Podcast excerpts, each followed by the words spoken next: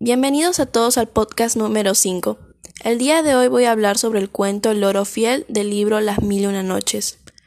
La historia trata sobre un mercader que tenía una bella esposa y a causa de esto él era muy celoso.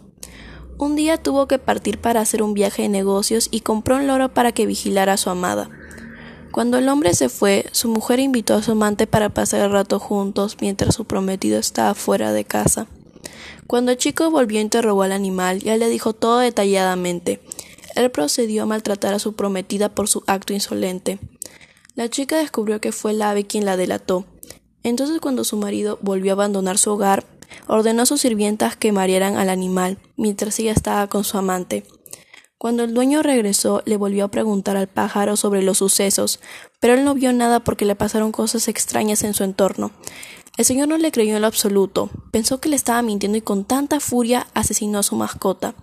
Después de un tiempo, una esclava confesó la estrategia que utilizaron para confundir al loro, pero él seguía creyendo en la inocencia de su amor, hasta que un día vio un joven turco salir del cuarto de su esposa.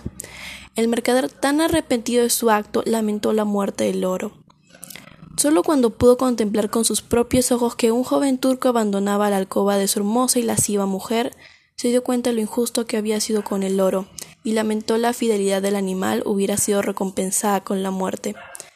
Este es el último fragmento de la historia, el cual transmite la frustración del pobre hombre por haber asesinado a un ser vivo que solo cumplía con su deber. Un final abierto y trágico para los personajes principales. Pero esta historia es original y se la recomiendo mucho. Aunque es algo corta, logra entretenerte. Y eso sería todo de la historia número 5. Gracias por su atención. Los invito a escuchar el próximo interesante episodio que viene a continuación.